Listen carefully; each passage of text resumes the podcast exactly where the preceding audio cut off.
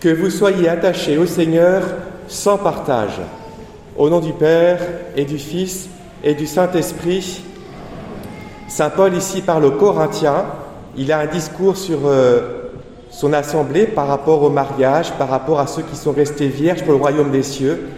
Et il y a ce commandement pour nous tous, quel que soit notre état de vie, que nous soyons attachés au Seigneur sans partage. Et si c'est vrai que les religieux, les consacrés, nous le montrent avec une certaine plénitude, ce n'est pas leur part privilégiée à eux seuls. Tous, nous finirons en appartenant à Dieu sans partage. Alors suivons dès aujourd'hui notre vocation pour petit à petit marcher sur ce chemin d'appartenir tout à Dieu.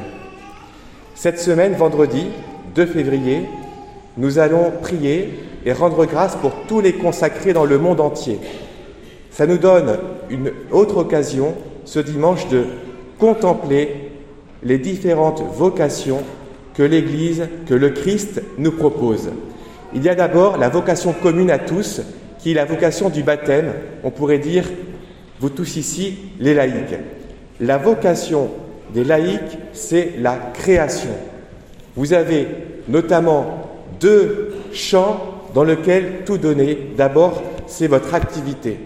Par votre activité professionnelle, familiale, tout ce que vous faites pour faire avancer la justice, la vérité et l'amour, ça a du poids pour le royaume des cieux.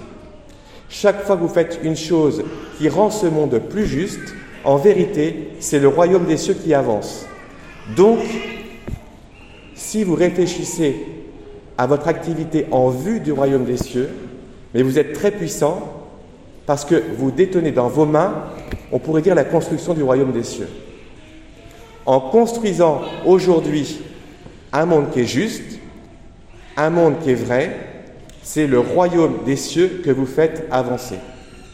Il n'y a pas très longtemps, j'ai regardé, on pourrait dire, les candidats à la canonisation, ça se trouve sur euh, le site du Vatican, il y avait le professeur Lejeune, qui s'est investi à fond dans la science, à fond dans la famille, pour les plus petits, pour défendre les personnes qui étaient handicapées. Et c'était magnifique. Et un homme comme celui-ci, évidemment que par son métier, qu'il a accompli comme une vocation, qu'il a mis en lien avec le ciel, évidemment qu'il a fait avancer le royaume des cieux. Et un exemple beaucoup plus simple et concret.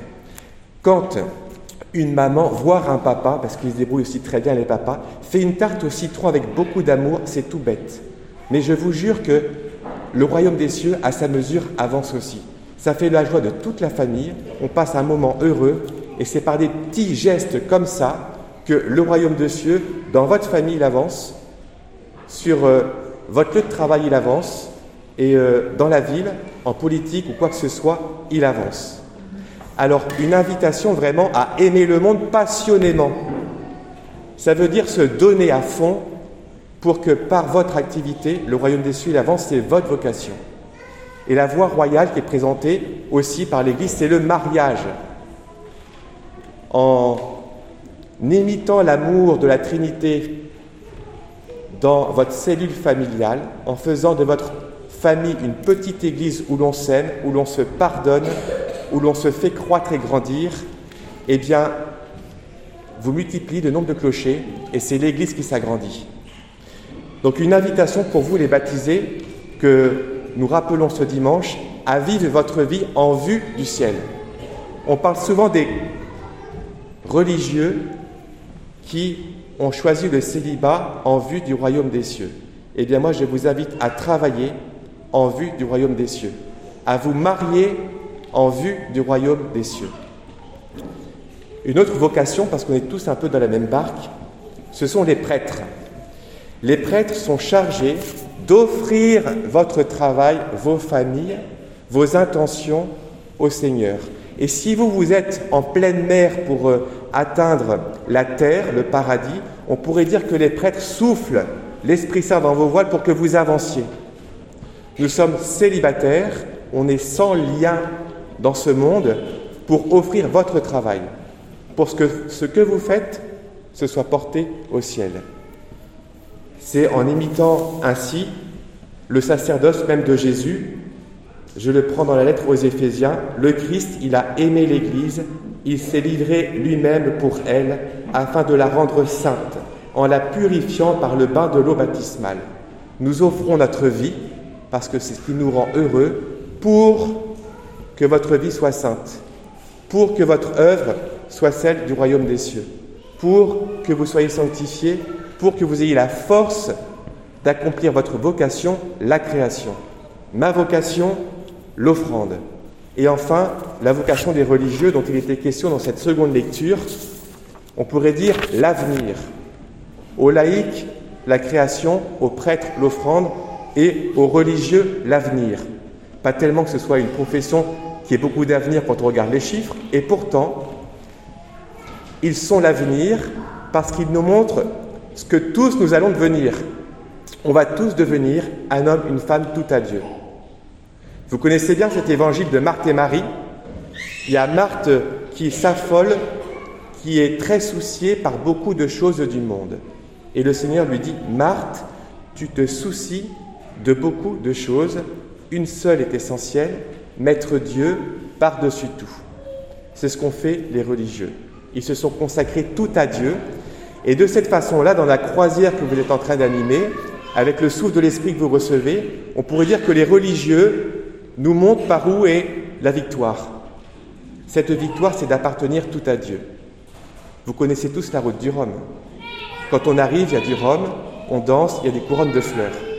Eh bien, on pourrait dire que les religieuses, ici dans la paroisse, il y en a un certain nombre, les religieux, ils sont ceux qui portent la bouteille de Rhum et la couronne de fleurs par leur célibat. Qui veut dire, je peux être heureuse et à ma place, heureux et à ma place en appartenant tout à Dieu et c'est de cette façon-là que tous en plus on va finir. Pour notre plus grande gloire et celle du Seigneur, en appartenant tout à Dieu. J'aime vraiment par-dessus tout cette parole de Dieu. Un jour dans tes parvis en vaut plus que mille ailleurs. Une seule seconde, discerner la présence de Dieu dans mon cœur, vaut plus qu'une semaine au ski, plus une semaine en Guadeloupe, plus une tarte au citron. Eh bien, c'est de cette façon-là vraiment qu'on peut guider notre vie, chercher Dieu en premier par-dessus tout. Chacun à sa place, chacun avec sa vocation. Les laïcs, la création, les prêtres, l'offrande, les religieux, l'avenir. Alors retenons pour nous tous aujourd'hui cette simple devise, Dieu premier servi. Au nom du Père et du Fils et du Saint-Esprit.